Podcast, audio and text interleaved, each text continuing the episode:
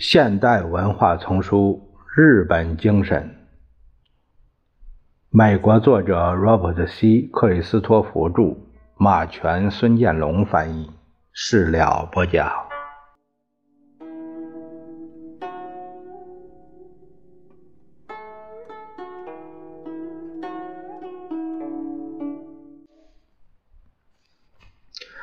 从历史上讲，日本的服务行业，经济学家们喜欢叫做劳动力密集型。几年前，人类学家莱昂内尔·泰格在赞扬日本的食品时，曾指出，烹调和供应貌似简单的日本传统饭菜，比西方高级饭菜以外的任何饭菜都需要多得多的人力。同样，日本的各行各业都按传统保留了大量的招待员、杂役、茶房、各式各样的服务人员。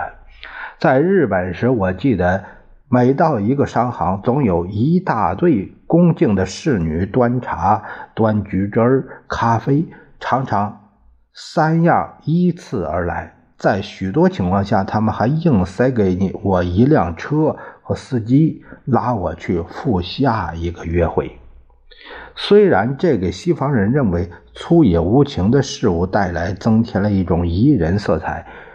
但这种对人力资源的挥霍，在日本当代经济的许多领域里都是代价太高了。因此，为了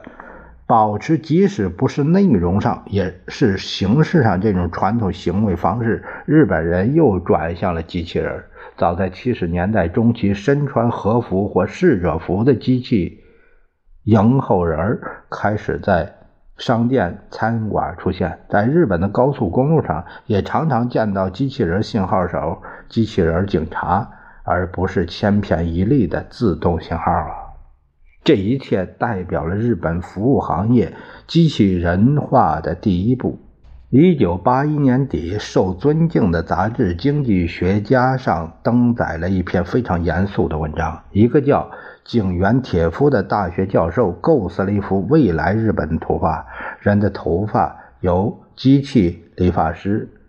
美容师来修剪。衣服送到机器人开动的自动洗衣店去洗，洗衣机把脏衣服送进去洗出来，干净纯洁洁净，就像现在的洗衣店洗的一样。明天在东京人若要到外面去吃饭，最好还是到自己的公寓楼装饰雅典的餐馆去。你只要投一个指令卡，那里的厨师就会按你的吩咐炒出各种菜。在许多西方人眼里，景元教授设想的世界听起来干巴巴的、没人味儿，但这并不是大多数日本人所担心的。总的来说，日本人非常喜欢机器人。几年前，在东京的一次研讨会上，景路一郎就是日本联合汽车工人工会下属组织的领导人，景木一郎说，在。日本汽车装配线上工作的人把在一起工作的机器人当做自己的同伴，他们同机器人交谈，拍他们肩膀，甚至给他们起个婚名。沿路说这话，惬意的笑了。在场的一些欧洲人和美国人对此交换了一个奇怪的眼神，他们的怀疑是没有道理的。后来参观了一个汽车厂，他才知道沿路说的是实话。日本的社会学家和心理学家喜欢把本国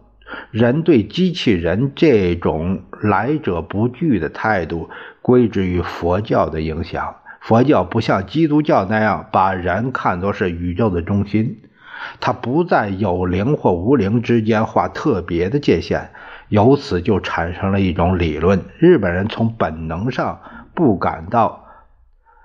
才能过人的机器人会威胁他们，而西方人却有此感觉。这种解释很有道理。不管日本人对机器人有何种特殊的心理上的亲近感，这种感情由以下事实假设了：到目前为止，日本使用机器人在很大程度上是用来做人工觉得太艰苦、太乏味的工作。更重要的是，引进机器人并没有使相当数量的工人失业。目前机器人化甚至没有满足日本经济对工作劳动力的需要求。到一九八一年，日本工业每年六十万的数字提供就业机会，而机器人每年只能生产两万个，能做三两个工人工作的人工智能机器人，在将来就能制造。在日本，一般的规律是一个机器人顶一两一个人的坑。如果乐观主义者是对的，那么就没有理由说机器人将在可以预见的未来造成大范围的失业。乐观主义认为，从宏观经济的角度来看，日本机器人化的结果就像19世纪欧洲工业革命的结果一样，不仅造成经济增长，也有可能提高劳动生产率。反过来会导致产品服务的需求的增长，最终引起就业机会的增加，并不是所有的日本人都相信事情发展的会如此简单。例如，托马斯怀疑分子就认为，他指出世界总的经济出现令人焦虑的症状，那就是一方得利必然造成另一方的受损，因此需求不可能自动增加。虽然日本的经济还在增长。但比起来六十年代迅速增长时期的势头要小得多了。不管怎么说，不管日本就业的前景多么美好，小企业、服务业大量利用机器人，很可能会造成大量的个人困苦和混乱。日本的大公司能够也确实使被机器人代替下来的工人做其他工作。可对成千上万的小企业工作的人来说，就没有这种安全网了。总之，大部分日本人的观点就像经济记者池田京二说的那样：对于普及机器人的影响考虑太多，就会引起无端的恐惧。日本政府保护农民、小业主不受无节制竞争所造成的恶果的影响。如果小厂和服务行业的机器人化，要引起过度的社会和经济动乱的话，政府同样也会干预的。但到目前为止，吉富平以及日本同胞对日机器人所抱的那种热情还是相当乐观的。最终结果是提高了效率和灵活性。日本小企业家就是靠这个来为堪称日本经济利刃大公司服务的。简而言之，机器人化正使日本工人的生产力全面接近美国的水平。也许预示着有这么一天，美国对日本的经济优势只不过表现在食品和原料的生产上。